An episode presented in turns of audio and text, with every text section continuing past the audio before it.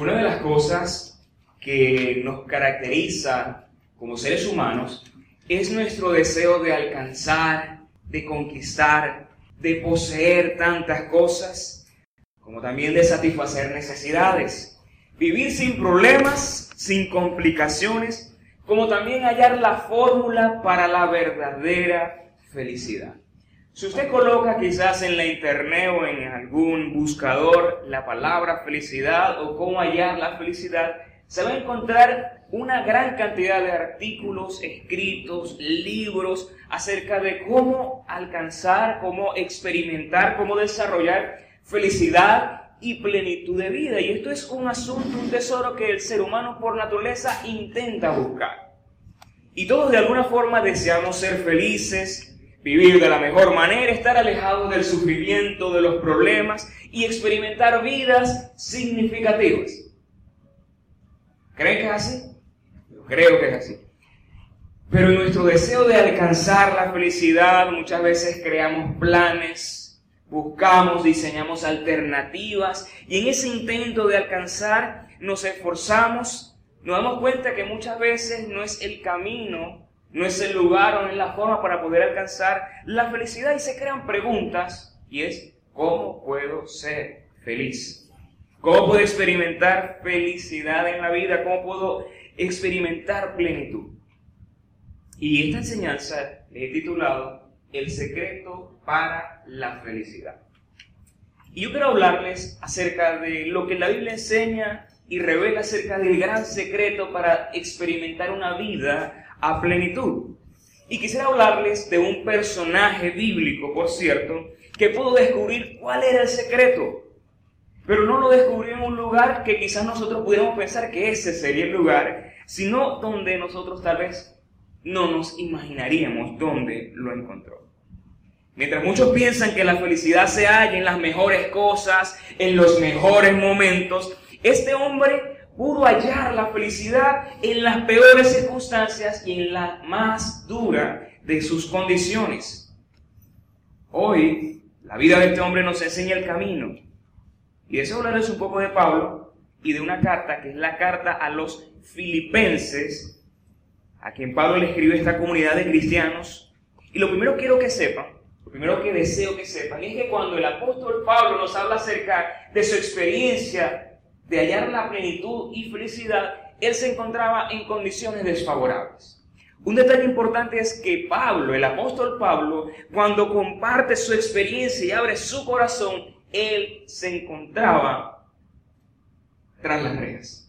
Se encontraba encarcelado en Roma. Y usted dirá, ¿Cómo es posible que un hombre en semejante condición pueda compartir con un grupo de creyentes el secreto de plenitud o el secreto para la felicidad? Y esa epístola, Filipenses, solamente tiene cuatro capítulos, que usted pudiera leerlos quizás en poco tiempo. Usted se podría sentar y leerlos y allí vamos a tratar de revisar algunos capítulos, en sí los cuatro, y vamos a tomar algunos versículos de cada uno de ellos y descubrir cuáles eran aquellas cosas que el apóstol Pablo expresó al abrir su corazón. Y dentro de la epístola de los filipenses, muchos comentaristas dicen que es la carta más cálida, más amorosa, una carta de aliento para quienes, como el apóstol Pablo, se encontraban en dificultades y en condiciones de adversidad. Y el primer secreto que el apóstol Pablo nos enseña para poder hallar y experimentar plenitud o felicidad es el siguiente. Esto lo revela el apóstol Pablo. Número uno. ¿Cuál es el primer secreto? La certeza de que Dios está. Pero no solamente de que Dios está, sino que Dios está obrando en la vida de sus hijos. Para poder comprender a, magnitud esta primera idea, quisiera apelar a una experiencia de un hombre llamado Víctor Frank. Este hombre eh, fue un psiquiatra, un psicólogo, psicoterapeuta austríaco, que él creó un libro que tiene por nombre El hombre en busca del sentido, del sentido de la vida. Y este libro es un libro mm, este, interesantísimo porque está basado en su experiencia personal cuando él vivió Víctor Frank. El libro se llama El hombre en busca del sentido. Este escritor, este terapeuta, este psiquiatra, hace este libro, lo diseña este, en su propia experiencia, en los campos de concentración nazi. Según la historia, él fue parte de ese proceso doloroso y él fue uno de los sobrevivientes, de los que pudieron este, salir de ese lugar. Y él ve esa experiencia de vida personal y colectiva en un aspecto psicológico, emocional y personal. Y lo interesante que él dice, y él explica, es que cuando el ser humano no tiene o ha perdido el sentido de vida, esto lo hace vulnerable para que las circunstancias destruyan su vida. Cuando el hombre, cuando una mujer pierde o carece de sentido de vida, es vulnerable ante las circunstancias. De manera que una persona en esas condiciones expresa fácil de la adversidad. Sea la pérdida de un ser querido, una caída financiera, una enfermedad o incluso encontrarse recluido en un campo de concentración como fue su experiencia. Y él observando su vida, él mirando lo que estaba experimentando y viendo a las personas a su alrededor y analizándolas psicológicamente, llega a la conclusión, y es que no importa las circunstancias que estén viviendo, cuando hay un propósito, un sentido en la vida, eso va a ser una llama que mantendrá a la persona ardiendo a pesar de las dificultades. ¿Transmitir la idea? Este hombre nos enseña lo que de alguna forma el apóstol Pablo desde hace muchos años nos quería enseñar en su carta cuando él dice, ahora entramos al capítulo 1 de Filipenses, capítulo 1 versículo 6 es nuestro primer secreto y dice las siguientes palabras, estoy persuadido del que comenzó en ustedes la buena obra, la perfeccionará hasta el día de Jesucristo.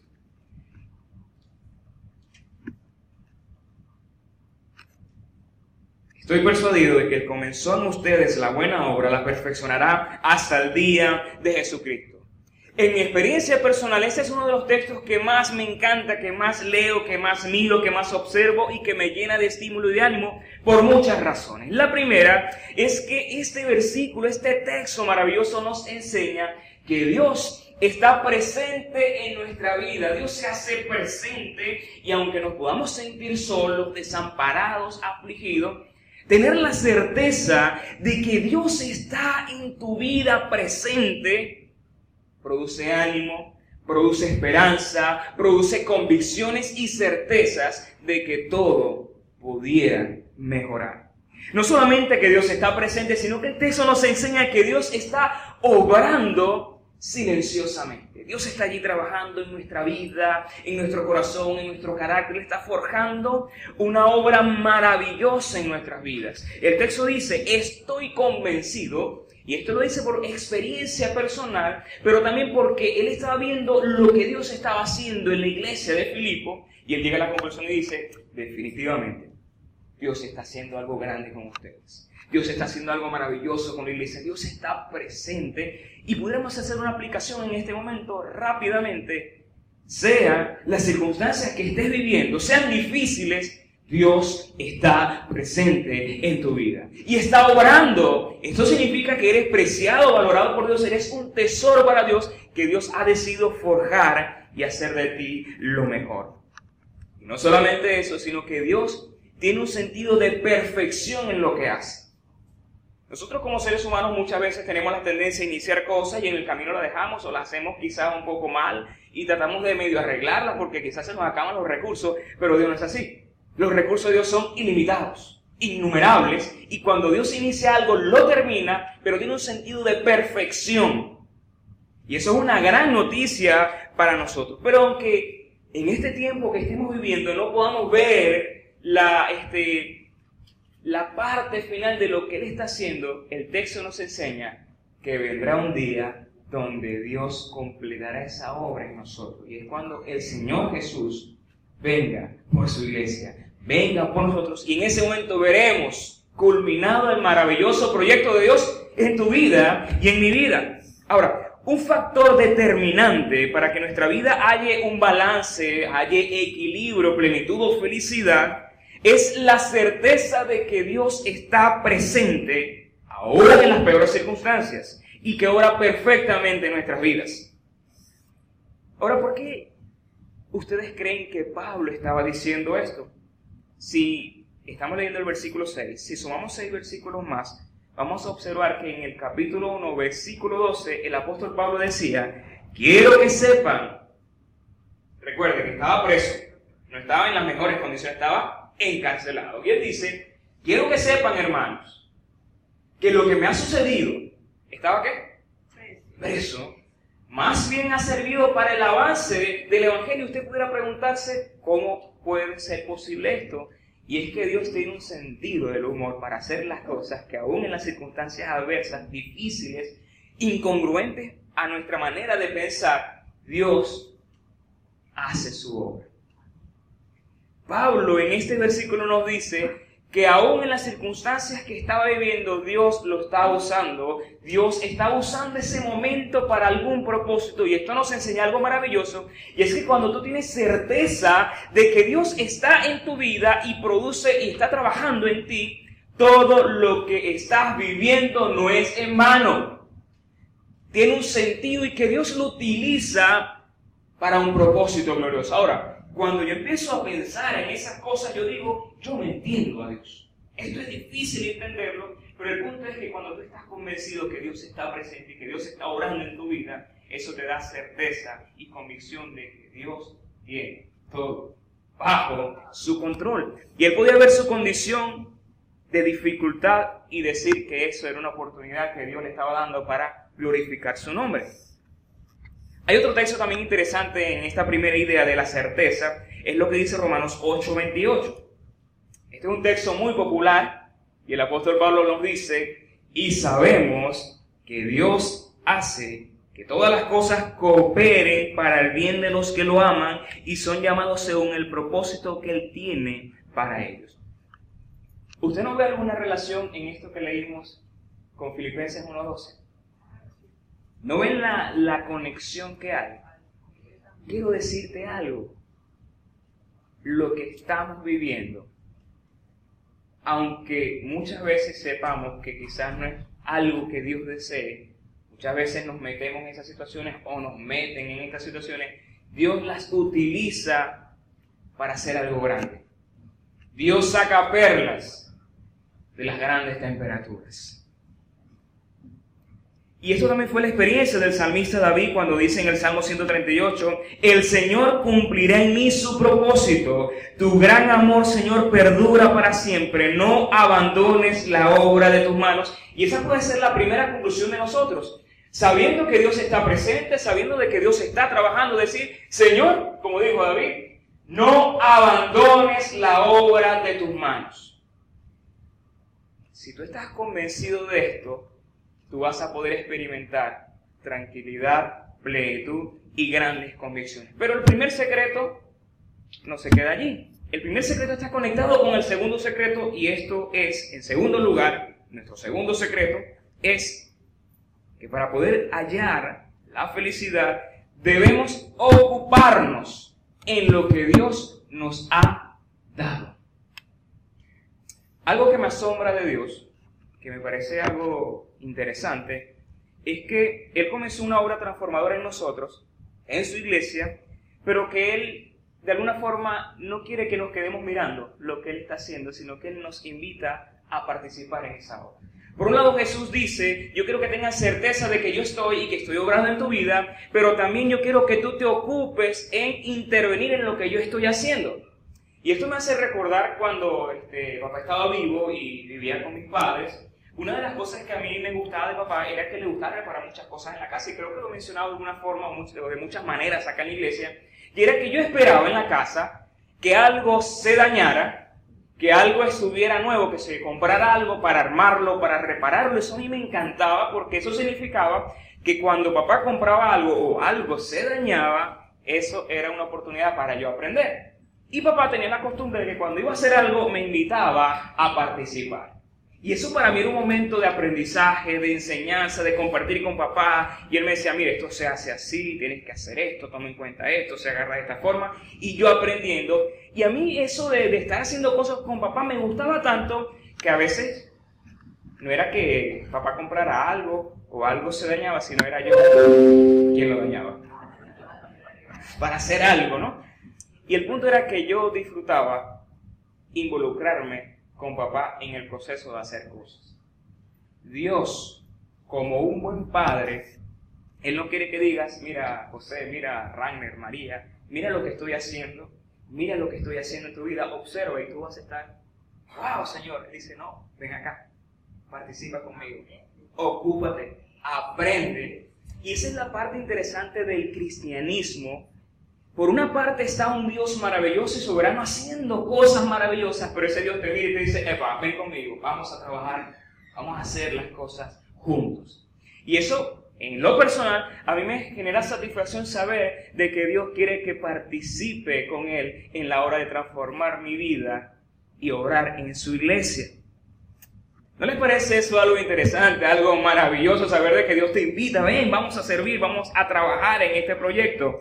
Y el segundo secreto que Pablo nos revela en Filipenses, y hablamos del capítulo 1, ¿verdad? Oramos al capítulo 2. Y ese es el versículo 3. Y este texto es poderoso, me encanta mucho y dice, porque Dios es el que produce en ustedes lo mismo el querer como el hacer por su buena voluntad.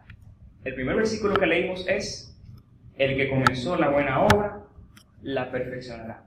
Y este segundo versículo que nos dice, Dios produce el querer como el hacer por su buena voluntad. Este versículo nos, nos dice que no solamente Dios está obrando en nuestra vida, sino que Él quiere obrar a través de nuestra vida. Él quiere producir todo tipo de deseos, todo tipo de virtudes, de cosas buenas en la vida del creyente, de la vida del cristiano que le ha entregado su vida a Jesús. Pero para poder entender esto que nos dice el texto de que Dios produce tanto el querer como el hacer por su buena voluntad, quiero apelar a un escrito de un grupo de creyentes de siglos pasados que hicieron un estudio de este versículo y ellos dan una explicación bastante amplia sobre esto. Y quisiera este, que me permitieran poder leerlo. Y dice que cuando Dios produce tanto el querer como el hacer por su buena voluntad significa que Él infunde nuevas cualidades en la voluntad, es decir, en su voluntad y en mi voluntad. Y hace que esa voluntad que estaba muerta reviva, que era mala se haga buena, que no quería, ahora quiera realmente, que era rebelde se haga obediente. Él mueve y fortalece de tal manera esa voluntad para que pueda, cual buen árbol, llevar frutos de buenas obras. Así, la voluntad siendo entonces renovada, no solo es movida y conducida por Dios, sino que como consecuencia esta, esta influencia llega a ser activa ella misma. No sé si usted puede ver la magnitud de lo que Dios hace en su vida. Y a veces nosotros olvidamos que Dios está trabajando en nosotros. A veces olvidamos que Dios está operando y que nos invita. Entonces pretendemos que Dios haga cosas maravillosas y estamos mirando no, Dios quiere que te involucres porque hay razones para hacerlo. La primera es, Dios está produciendo en su iglesia tanto el querer como el hacer. Ahora, la pregunta es la siguiente, ¿por qué razón Dios está haciendo eso? ¿Por qué Dios produce en la vida del creyente el querer como el hacer? El versículo nos responde de forma inmediata, por su buena voluntad. Y dice Romanos 12 que la voluntad de Dios es buena, obviamente que es buena, es agradable y es perfecta, aunque muchas veces para nosotros en nuestra humana manera de ver las cosas, muchas veces al principio no es agradable, pero cuando nos sometemos a los designios de Dios, decimos definitivamente era lo mejor para nosotros. En estos días conversaba con unos amigos de la iglesia alguna situación y yo les decía, mira, Muchas veces hacer la voluntad de Dios es un asunto forzoso y difícil que va en contra en algunos momentos de nuestra emocionalidad. Pero cuando decides por fe actuar, te vas a dar cuenta que era lo mejor que pudimos haber hecho. Ahora, ¿para qué Dios produce en usted y en mí cosas buenas? ¿Para qué Dios produce tanto el querer como el hacer por su buena voluntad? ¿Cuál es la, la respuesta a esta pregunta? ¿Para qué Dios hace esto? ¿No se han hecho esa pregunta? El texto dice, Dios produce en usted tanto el querer como el hacer por su buena voluntad. Y usted dice, ah, pero ¿para qué? Si usted lee el versículo 12, perdón, el versículo 13 que nos dice esto, y usted mira un poco hacia arriba, en el versículo 12 nos da un dato importantísimo. Y dice lo siguiente, Filipenses 2.12, por tanto, amados míos, ya que siempre han obedecido, no solo en mi presencia, sino mucho más ahora en mi ausencia, ocúpense de su salvación con temor y temblor. La palabra ocúpese significa ocúpese, trabaje, produzca, haga algo, esfuércese. ¿Sí? Sencillo. Si a usted yo le entrego un cheque en blanco, usted si sabe que tengo fondo va a depositar el cheque, ¿verdad? Si por ejemplo usted me dice, José, al finalizar el servicio te dejé en la oficina un Gatorade y unas empanadas, sin dudarlo, al finalizar este servicio yo voy hacia allá a buscar mi Gatorade y mi empanada. Porque el punto es que a veces tenemos información, pero no la ejecutamos. A veces sabemos cosas y no las ponemos en práctica. Y si Dios dice en su palabra que Él produce, ¿es para qué? Para que hagamos algo. Y el texto nos dice que debemos ocuparnos en qué? En la salvación. Ahora, muchos dirán, pero ¿qué significa esto? Y por cierto, este texto se utiliza para muchas malas interpretaciones y malas enseñanzas. Mucha gente piensa que cuando el texto dice ocupado en, su salvación, se refiere a que, bueno, la salvación se va, se pierde, se aleja y, todo eso. El, el punto es que cuando el apóstol Pablo se está diciendo acerca de la salvación, él está comentando que Dios nos ha entregado algo tan grande, tan maravilloso, tan sublime, tan especial, tan santo, que lo natural debe ser que tú te ocupes en vivir la vida cristiana como Dios manda. Y por eso dice, vívela con temor y temblor. Vívela intensamente porque para eso fuiste creado, para experimentar una vida en Dios a través de los méritos de Cristo. No sé si pude transmitir la idea, pero Dios quiere que tú como creyente produzcas lo mejor como cristiano. Por un lado se nos dice que Dios produce todas las cosas buenas en nosotros, pero por otro lado Dios nos dice, debes ocuparte. Te hago una pregunta. ¿Te estás ocupando en vivir a Dios intensamente? ¿Te estás ocupando realmente a vivir, experimentar a Dios en tu vida? Estás trabajando en tu vida, te estás ocupando en lo que tú has recibido, en ese estado de salvación. Los filipenses entendieron y debían entender que la única forma de ocuparse en su salvación era permaneciendo en una viva relación y en un genuino contacto con Jesús. Hay un texto en la Biblia que por cierto lo utilizamos el año pasado en, un campamento con los jóvenes, y era Juan 15, ¿verdad? Juan 15, 5 nos dice, Jesús, separados de mí, nada podéis hacer. Pero no vamos a enfocarnos en ese único versículo, quiero leerlo todo el versículo 5. Esto lo dijo Jesús, yo soy la vid, y ustedes son los pámpanos. El que permanece en mí y yo en él, este lleva mucho fruto. Separados de mí ustedes, nada pueden hacer. Usted como cristiano, si tiene la certeza de que Dios está en su vida, de que Dios está obrando en su vida, usted debe ocuparse en mantenerse conectado a la fuente. Pero lamentablemente, muchos cristianos pretenden vivir la vida cristiana separada de Cristo. Vienen a la iglesia, participan en un servicio, pero no tienen una relación con Cristo. Entonces cuando viene la dificultad, cuando viene la crisis y los cimientos de su vida se mueven dicen, ¿qué está pasando? Te alejaste de la fuente, te alejaste de la vid que produce en ti el mejor fruto. Yo les quiero decir un secreto. Y es que en este tiempo que estamos viviendo en Venezuela, mucha gente se ha quedado mucha gente se ha ido. Y usted podrá decir, bueno, los que están afuera quizás están mejor o los que están adentro, yo no sé. Pero yo quiero decirle solamente una cosa. El cristiano que no procura, que no se ocupa en estar conectado con Dios, estando aquí o estando afuera, camarón que se duerme, se lo lleva la corriente. Yo creo que este texto es demasiado claro. Jesús dice, yo soy la vida, la fuente de tu vida. Y ustedes son los pámpanos. El que permanece en mí y yo en él, llevará fruto, tendrá una vida productiva. Pero, separado de mí, nada pueden hacer. Yo agregaría algo adicional. Separado de mí, nada, no podrán disfrutar felicidad y plenitud. Y quiero decirte unas palabras. Creyente que está buscando la felicidad, no la busques, que no la vas a encontrar. Busca a Cristo, vive a Cristo, experimenta a Cristo, involúcrate en el proceso de Cristo en tu vida, ocúpate en esas cosas, entonces allí, en ese proceso es que hallarás la verdadera felicidad, porque la felicidad no debe ser el fin del creyente, el fin, el punto, la meta del creyente es Cristo. Y cuando verdaderamente tú experimentas a Cristo, hallarás la felicidad. Y el cristiano sabe eso, lo lee, lo escucha como hoy, pero día a día intenta hacer cosas para ser feliz, olvidando que quien da la felicidad es vivir para Cristo.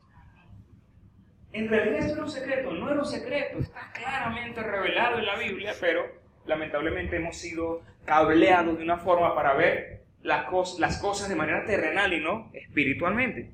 Pero ese es nuestro segundo secreto y me queda 20 minutos lamentablemente. El tercer secreto es pensar más en lo eterno y menos en lo temporal. Yo creo que aquí solamente enfócate en lo eterno. Cuando yo hablo de enfocarnos en lo eterno, yo digo que esto es una, una, cosa sumamente complicada para nosotros como personas, porque somos gente que estamos en un en tiempo, en el espacio, en una era terrenal y que nos cuesta ver las cosas bajo la perspectiva divina, bajo la perspectiva de Dios, bajo la eternidad, porque somos personas terrenales.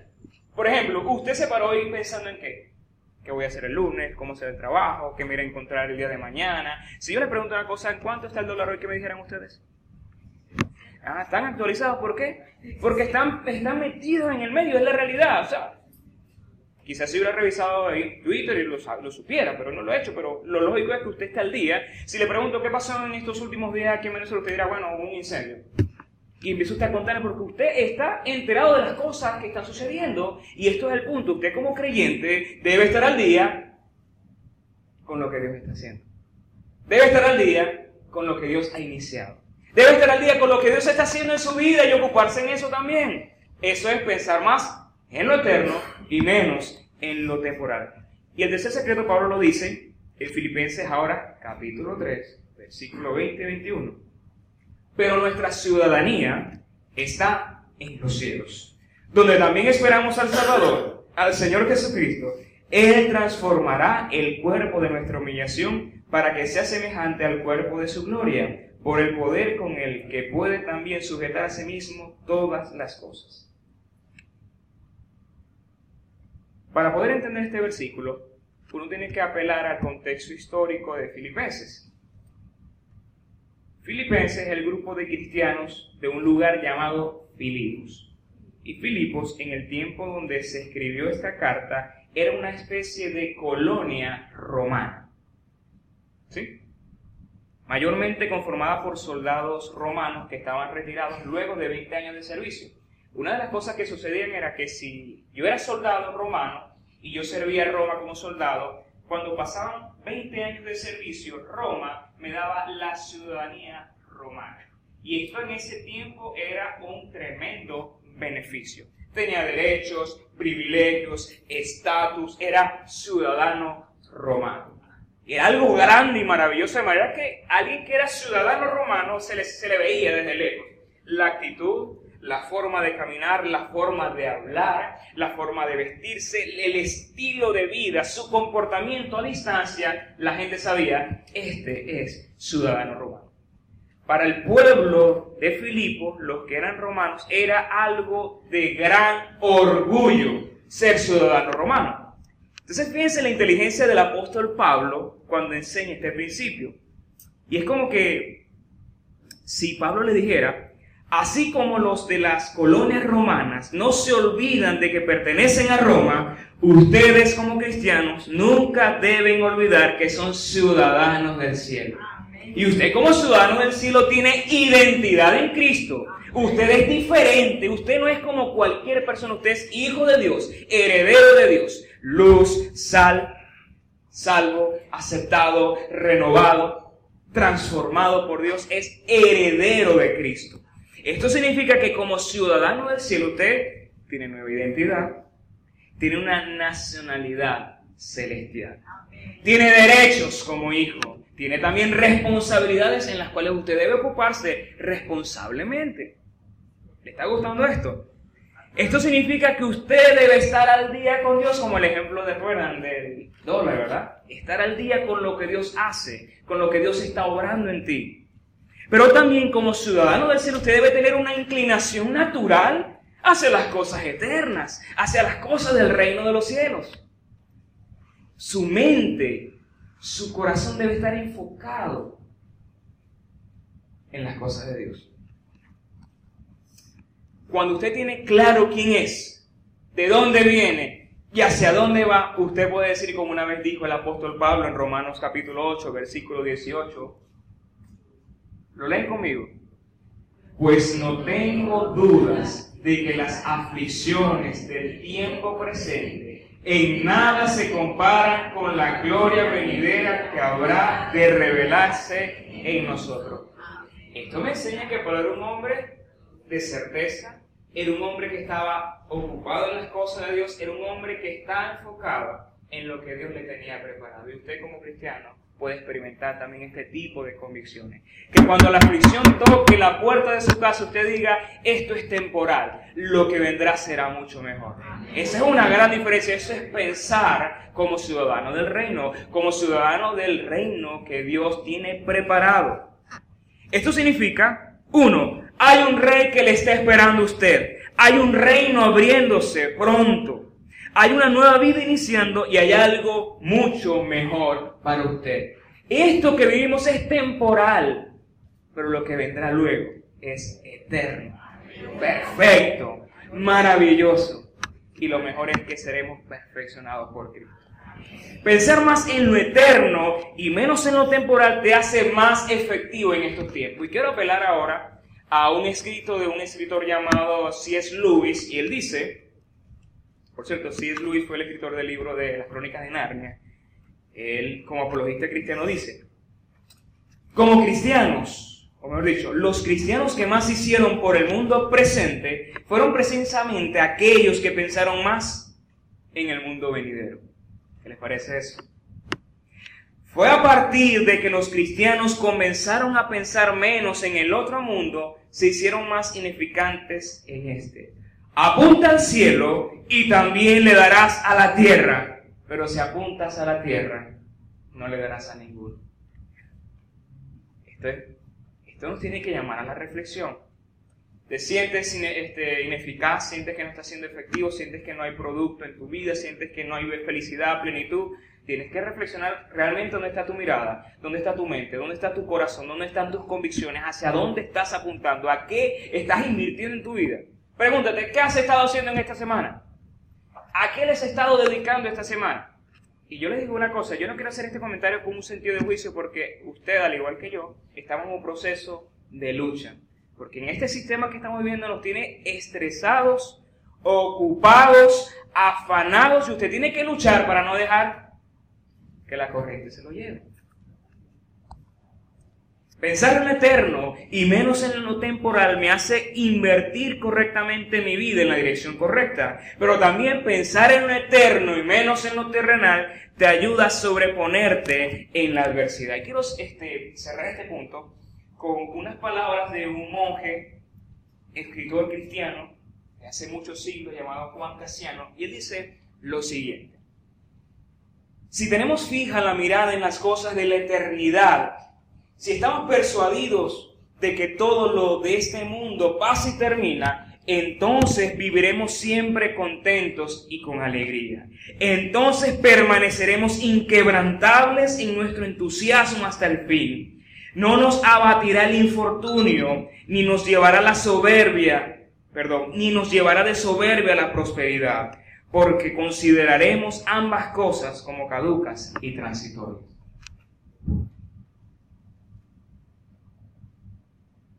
Eso es tener la mirada puesta en las cosas de arriba.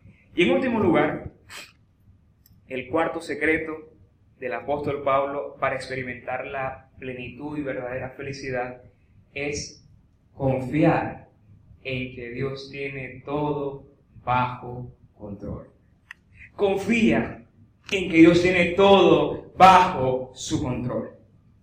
En este último secreto Pablo nos revela el último capítulo de Filipenses y pero confiar en Dios, hermanos, es un asunto sumamente desafiante ya que confiar en Dios nos lleva a considerar uno de sus atributos y es la providencia divina. ¿Han escuchado esa palabra alguna vez? Me supongo que sí, la providencia divina. ¿Pero qué significa providencia? Providencia en el latín es providentía, que significa que Dios tiene previsión, que Dios prevé. Pero analizando un poco mejor esta palabra, esto significa la previsión de Dios, la supervisión de Dios hacia su creación, y especialmente nosotros, pero también la intervención de Dios para el socorro del hombre.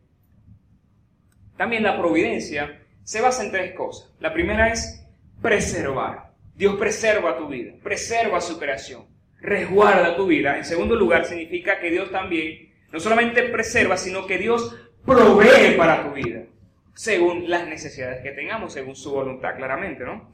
Pero también las, la providencia también implica, en tercer lugar, el hecho de que Dios tiene el poder para gobernar y controlar todas las cosas. Sería preservar, proveer y gobernar. Pero como cristianos, una de las cosas que, bueno, quiero leerles el texto rápidamente porque se nos va a escapar. Filipenses 4:19 dice, así que mi Dios suplirá todo lo que les falte conforme a sus riquezas en gloria. Lo leo nuevamente. Así que mi Dios suplirá todo lo que les falte conforme a sus riquezas en gloria en Cristo Jesús. Cuando hacemos un análisis de este versículo, tomando en cuenta el capítulo 4, Pablo está hablando acerca de necesidades económicas, asuntos de salud, asuntos de alimentación, de, vestido, y él en su experiencia con Dios dice, Dios suplirá todo lo que necesitemos conforme a su riqueza en gloria. Pero si usted analiza este versículo, en torno al capítulo 4 llega a esa conclusión, pero si usted lo analiza con el capítulo 3, con el capítulo 2 y con el capítulo 1, que es el contexto general de Filipenses, puede llegar a una conclusión mucho más amplia. Y la primera es que Dios tiene el control de su vida y provee para hacernos como Cristo. Recuerda el versículo 1, Dios está trabajando. En el capítulo 2, ¿qué hace Dios? por su gracia produce en nosotros lo mejor. Ahí está Dios proveyendo también. En el capítulo 10, ¿qué provee Dios? Provee identidad para que fijemos la mirada en la eternidad. Y en el capítulo 4, provee todo lo necesario para transitar en esta vida mientras estamos acá. Dios cuando hace algo lo hace perfecto y completo, no a medias. Pero el punto es que lamentablemente nosotros consideramos esta verdad, la leemos, la compartimos, pero nos cuesta practicarla, nos cuesta ponerla en obra. Y quiero este, ilustrárselo de una forma muy jocosa. Hace dos años, un año, dos años, estaba con el pastor Isi haciendo una diligencia y nos ocurrió algo muy gracioso a él y a mí, especialmente al pastor. Estábamos en casa de un mecánico que le estaba haciendo las reparaciones al pastor de su carro. Entonces yo de mecánica no sé nada. El pastor sabe algo, pero es mecánico. Entonces el mecánico lo vemos muy ocupado haciendo sus cosas y el pastor como curioso, investigador y periodista empieza a preguntarle, ¿y eso qué es? ¿Y esto cómo funciona? ¿Y por qué estás haciendo esto? Y el mecánico no le quería responder, se resistió un poco. Y el pastor seguía preguntando, ah, pero ¿por qué estás haciendo esto? Y el pastor, ah, pero ¿y eso tú crees que sea por? Y dice, y el pastor abordando al mecánico, el mecánico le dice al pastor, ya, ya, ya, ya, me disculpo. Cuando usted está en la iglesia dando la palabra, a usted lo interrumpe. Cuando usted está predicando la palabra de Dios, ¿qué hace la feligresía? Guarda silencio y escucha lo que está diciendo Dios porque cree que usted sabe lo que está haciendo. Y lo miro le dijo, ah, ya sepa. El pastor, el pastor, ah, ok, tranquilo, nos miramos, nos reímos y nos dio risa la situación. Y eso habla de una realidad también nuestra y es que nosotros muchas veces queremos de alguna forma supervisar el trabajo de Dios. Queremos ver lo que Dios está haciendo, queremos intervenir. Señor, pero si tú haces esto de esta manera, creo que es más fácil. ¿Quiénes somos nosotros para decirle al Creador cómo se hacen las cosas? ¿Sí? Entonces, de alguna forma, Dios muchas veces nos aborda y nos dice, Epa, yo soy el Creador, yo soy el Todopoderoso, yo soy el que tengo la sabiduría, yo soy el que puedo ver el futuro como un presente, yo soy el que tiene control. Quédate tranquilo, papá. Y uno tiene que decir, Tienes razón, Señor. Hermanos, confiar en la soberanía de Dios, en la providencia, es un asunto de fe de todos los días. Y yo creo que en este tema, en esto escuchaba a Rangel con un joven de la iglesia hablando de este tema, que me llamaba la atención que lo estuvieran hablando.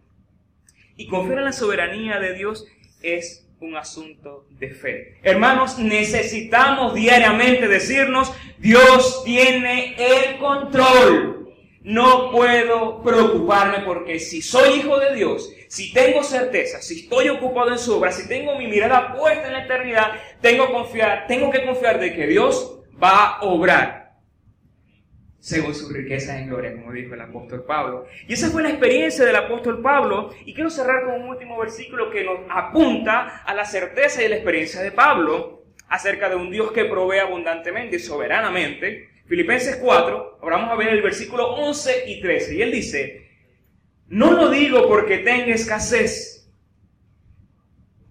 pues he aprendido. Yo les quiero decir algo, este texto es retador. Pues he aprendido a estar contento en cualquier situación. Esto es un asunto de fe. He aprendido a estar contento en cualquier situación. Él entendió que su alegría no dependía de las circunstancias, dependía de Dios. Sé vivir con limitaciones. Hay gente que cree que los apóstoles vivían en una nube. Miren lo que dice acá. Sé vivir con limitaciones y también sé tener abundancia. En todo y por todo estoy enseñado, tanto para estar satisfecho como para tener hambre. Lo mismo para tener abundancia que para sufrir necesidad. Todo lo puedo en Cristo que me fortalece. Ese es el versículo que no se sabe más de memoria, ¿verdad? Pero consideremos los versículos anteriores y posteriores también. El apóstol Pablo aprendió por experiencia. No lo aprendió en un libro, no lo aprendió en un seminario, no lo aprendió en un curso, no lo aprendió en una literatura. Él lo aprendió por experiencia personal de que su Dios era un Dios proveedor. Y yo quiero decirle algo, muchas veces José Escalón ha sido incrédulo en muchos aspectos de la vida, pero Dios como tiene un gran sentido del humor para enseñarnos, Dios me ha hecho cosas, me ha mostrado cosas, y cuando veo la misericordia de Dios en la vida de este incrédulo, muchas veces yo digo, bueno es Dios, siempre fiel. Puse un canto nuevo en mi corazón. Y Rubén y yo somos testigos de eso, de ver la misericordia. Y cuando la situación se aprieta, uno dice, ay Dios mío, ella y yo vemos la misericordia de Dios y la seguiremos viendo. Pero como Dios no es el Dios de Rubén y de José, sino el Dios suyo, usted también verá la misericordia de Dios. Y son abundantes. Alguien que descansa en la providencia de Dios puede aprender a contentarse en cualquiera que sea su situación porque sabe que Dios tiene el control y lo disfruta. Y para concluir, quiero leerles la oración que tiene por nombre la oración de serenidad. Y esta fue una oración que hizo un teólogo estadounidense en el, año 1800. Y me parece que es una oración bastante hermosa y yo creo que sería el cierre de lo que yo quiero enseñarles a ustedes hoy, que es el secreto de la felicidad. Vamos a, a recapitular, ¿les parece? El primer secreto, la certeza de que Dios está y está orando, ¿cierto? Segundo secreto, ¿cuál es? A ver. Ocuparme en lo que Dios me ha dado y nos ha dado abundantemente, ¿cierto? El tercer secreto, ¿cuál es? pensar en lo eterno y menos en lo temporal. Y cuarto, confiar en que Dios tiene el control. Quiero leerles ahora esto.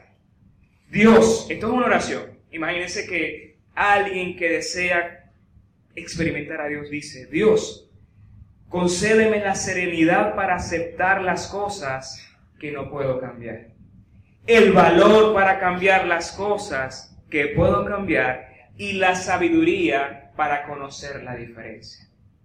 Viviendo un día a la vez, disfrutando un momento a la vez, aceptando las adversidades como un camino hacia la paz, viviendo como lo hizo Dios en este mundo pecador tal y como es, y no como me gustaría que fuera, creyendo que tú harás que todas las cosas estén bien si yo me entrego a tu voluntad. De modo que pueda ser razonablemente feliz en esta vida e increíblemente feliz contigo en la siguiente.